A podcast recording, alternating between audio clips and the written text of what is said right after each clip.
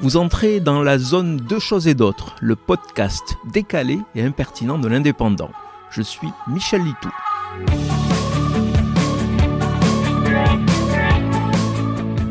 Pour la première fois depuis que le produit existe, la vente des smartphones a subi une sévère chute l'an dernier.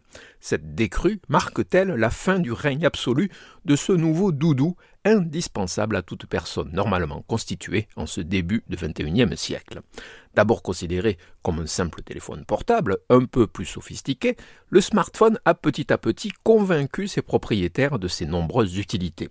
La couverture n'a cessé de s'améliorer, et comme les nouveaux modèles d'une année à l'autre devenaient de plus en plus légers et puissants, l'engin s'est imposé partout, tout le temps. Pour expliquer cette soudaine désaffection, baisse de près de 20% des ventes quand même, et la tendance semble la même pour début 2023, les experts ne mettent pas en cause les utilisateurs, mais les fabricants.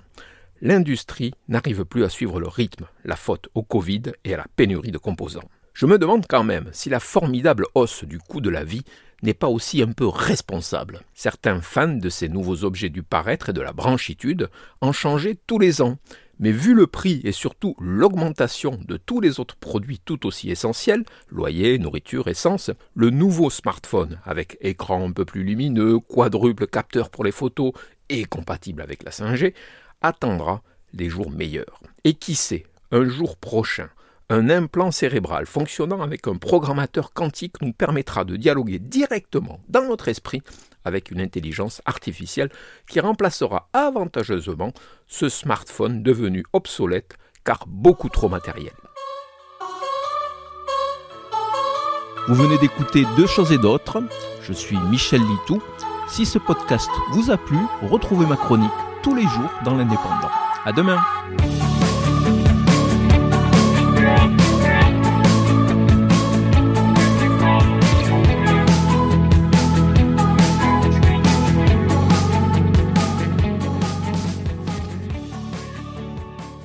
Retrouvez cette émission et toutes nos productions sur Radio Indep et en podcast sur l'indépendant.fr, nos réseaux sociaux et votre plateforme de streaming favorite.